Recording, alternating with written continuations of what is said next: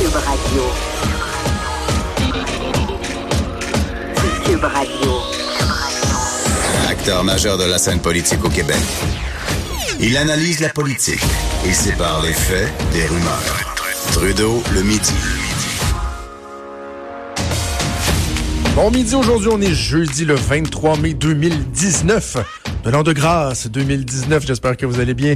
Mon nom est Jonathan Trudeau, bienvenue dans Trudeau le midi à Cube Radio. On a un gros, gros, gros, gros show pour vous. Euh, beaucoup de sujets, beaucoup d'invités, ça va être euh, assurément passionnant. Si vous voulez nous écrire, réagir à ce qu'on dit, à ce qui se passe en studio, écrivez-nous studio à commercial cube.radio ou encore par messagerie texte le 187 Cube Radio 1877 827 2346. On commence ça sur les chapeaux de roue avec euh, ma collègue Geneviève Petersen. Ah, tu l'as bien dit, Jonathan. Bravo. Tu vas avoir une étoile dans ton cahier.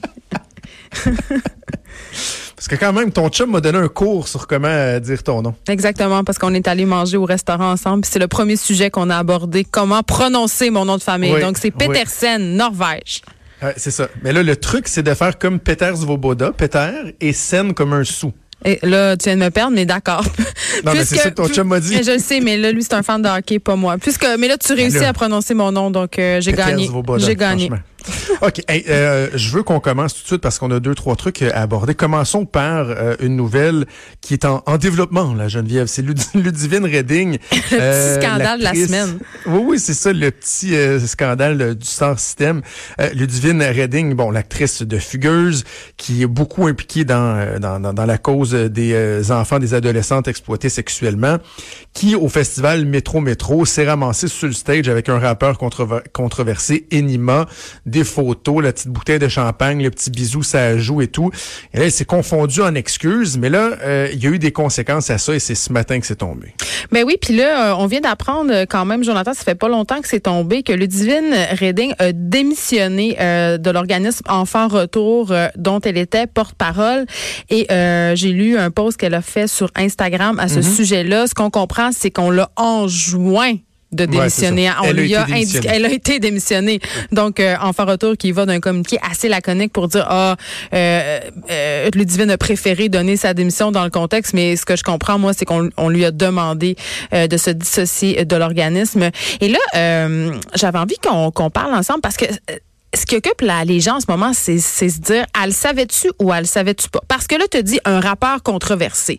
Enima qui a fait face à des accusations quand même assez graves, Jonathan, des accusations de proxénétisme, OK? Et euh, on fait un petit, un petit détour vers la série Fugueuse. Pour ceux qui l'ont pas vu, je sais pas si ça existe, des gens qui n'ont pas écouté Fugueuse, mais ça raconte l'histoire de Fanny, une jeune fille de banlieue qui tombe dans les griffes d'un rappeur qui est en fait un proxénète, un proxénète, pardon. Et cette ce personnage-là euh, de Damien, euh, qui est incarné par Yes McCann, un Mhm. vrai musicien des Dead Obey, serait inspiré d'Enima. Il y a Hey, ça, je savais pas ce bout-là. Ben, écoute- je l'ai vu la série, mais il serait inspiré de lui. Ah, ouais. Ben, c'est que ça circule beaucoup en ce moment sur les médias sociaux. Il y a des gens qui font des rapprochements. Il y a rien de tout ça qui est confirmé, mais quand même, euh, les gens euh, font un rapprochement et avec raison.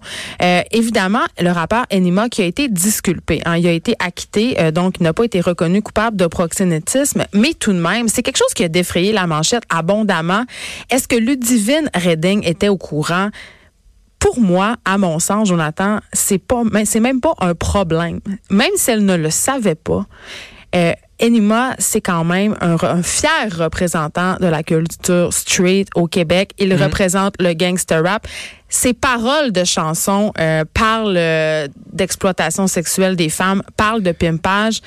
Et juste le fait de monter sur scène avec cette personne-là, quand on, incar- quand on a incarné le personnage de Fanny, quand on représente ce qu'on représente pour les jeunes filles au Québec et quand on est porte-parole d'un organisme pour enfants en retour, ça témoigne d'un manque de jugement certain. Certain. Parce qu'elle est allée pour, euh, faire ce qu'elle dénonçait carrément. Elle est allée incarner ce qu'elle dénonce.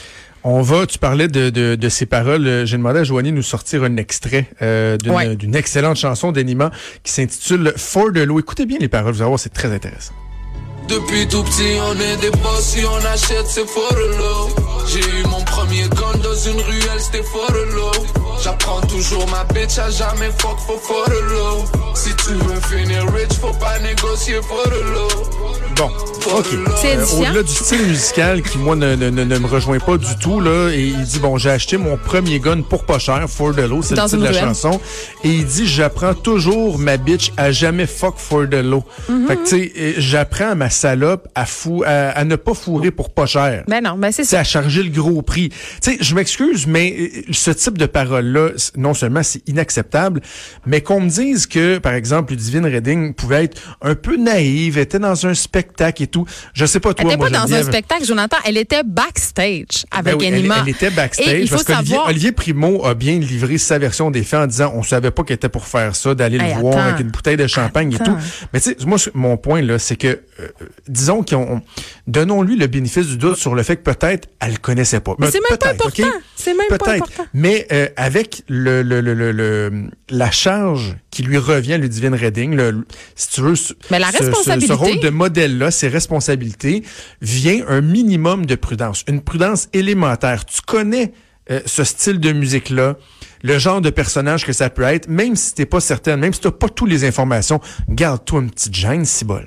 Puis, puis moi, j'avais envie de dire, euh, parce que c'est un sujet dont on a débattu ce matin aux effrontés avec Vanessa Destinée, euh, qui coanime avec moi, puis elle était Mhm. pas d'accord que c'était une erreur de jugement, puis elle elle a apporté un point que je trouvais intéressant.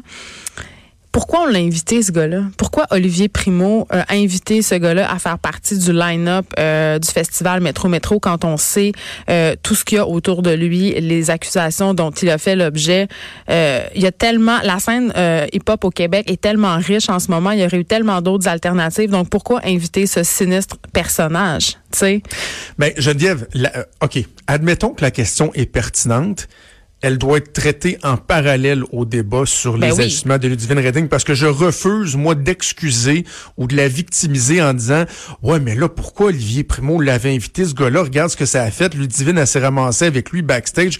Non, non. euh, Non, moi, il y je a suis ce débat-là, euh, je mais il y a l'autre débat qui avait pas d'affaire là pendant tout. Non, moi je suis d'accord avec toi. C'est un, on peut dire, euh, elle est jeune, elle avait peut-être mal évalué les répercussions de son geste, mais justement quand tu es porte-parole d'enfant retour, quand tu portes sur tes épaules un- une responsabilité aussi importante, quand tu as incarné un personnage aussi qui a été important euh, pour le Québec, qui a amené quand même à une grande prise de conscience, tu te dois justement euh, d'adopter une grande prudence. Et euh, écoute, elle va, elle va avoir pris, appris ça à la dure, notre chère Ludivine que j'aime beaucoup par ailleurs, mais pour moi c'est sûr que c'est un non. là. On est d'accord là-dessus. Là. Est-ce que c'est trop? Est-ce que c'est trop de lui faire perdre son rôle de, de, de porte-parole d'enfant retour? Non, moi, je pense que c'est justifié.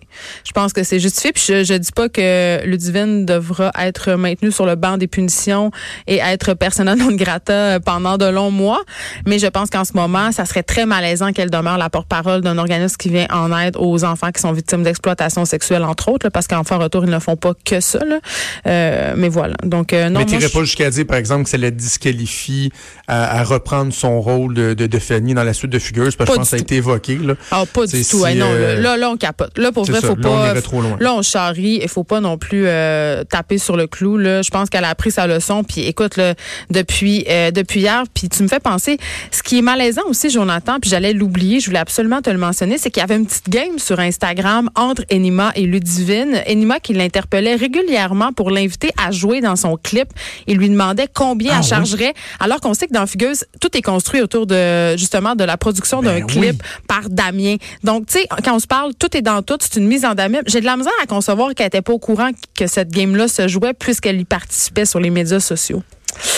Mais Tu regarde, hein? euh, en conclusion, le faisons attention à, à pas tomber dans le double standard, dans le sens qu'un politicien qui se fait photographier avec Ah non, des ça personnes peu fréquentables. Ben non. on va les, les clous au pilori, alors que là, vu que c'est une artiste, qu'elle est jeune, certains vont dire, ah ouais. Donc, tu je pense c'est que pas toi parce et qu'elle moi, est jeune et blonde qu'elle est niaiseuse puis qu'elle sait pas ce qu'elle fait. ça. Là. Mais tu sais, je pense que toi et moi, on trouve le bon équilibre, c'est-à-dire de ne pas hésiter à dénoncer ce qu'elle a fait, à, lui adresser certains reproches, sans dire que sa vie est finie puis qu'elle doit plus jamais euh, euh, jouer que ou euh, tourner dans un film ou ou un- une série télé. OK, euh, regarde, restons dans le Star System rapidement parce que je t'ai entendu parler ce matin euh, euh, de la nouvelle Céline Dion que Oui. toi, t'as as bien gros trippé, je pense, sur le, le carpool karaoké. J'ai entendu un, un extrait que t'as fait.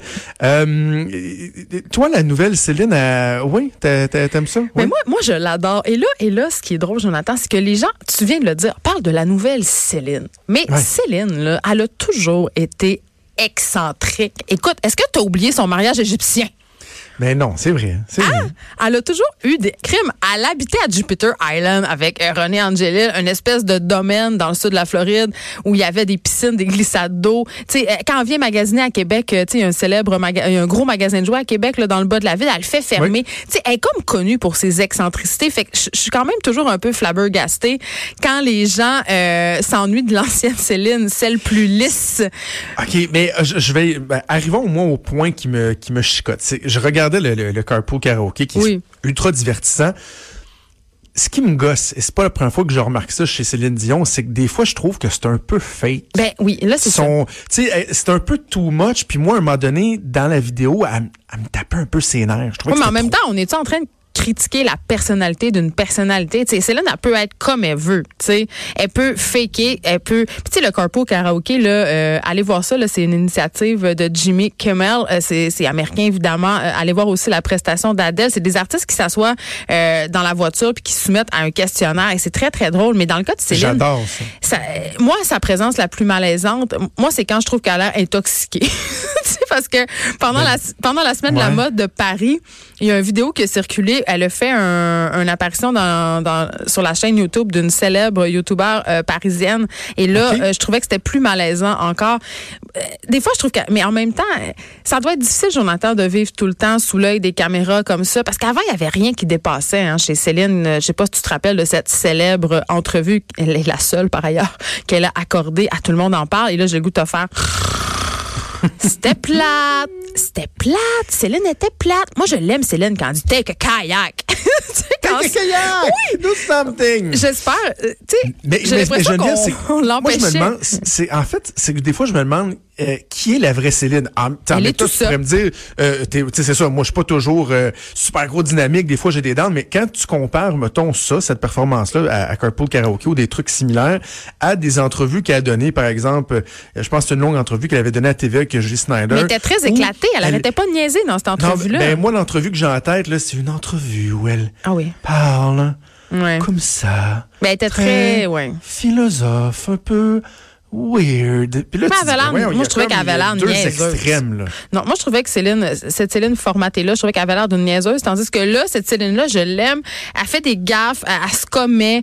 Euh, elle- oui, elle cabotine, oui, elle en met un peu trop, mais je pense qu'en en ce moment, on est en train d'assister un peu à, tu sais, elle le dit, là, euh, je- à 50 ans, j'ai l'impression de renaître. Je pense qu'elle se permet, parce qu'elle a atteint un certain statut, d'être qui elle est. Elle a plus rien à prouver, Céline. Hein? Elle a plus rien à nous prouver. Oh. Puis évidemment, euh, là tout le monde, tout le monde le dit, mais personne n'en parle. Je pense que René Angélil quand même exerçait un contrôle assez serré de son image. Et là, elle a peut-être envie d'aller ailleurs. Puis est-ce qu'on peut euh, la condamner pour ça? Non. Moi, je pense qu'il faut embrasser cette nouvelle Céline. En tout cas, elle est fort divertissante. À vous, elle est plus divertissante que la. Céline soporifique. oui, oui, une fois qu'on a dit ça, je la, je la trouve euh, très divertissante. Hey, en deux minutes, il nous reste vraiment pas beaucoup de temps, mais je veux t'entendre sur euh, le droit de correction.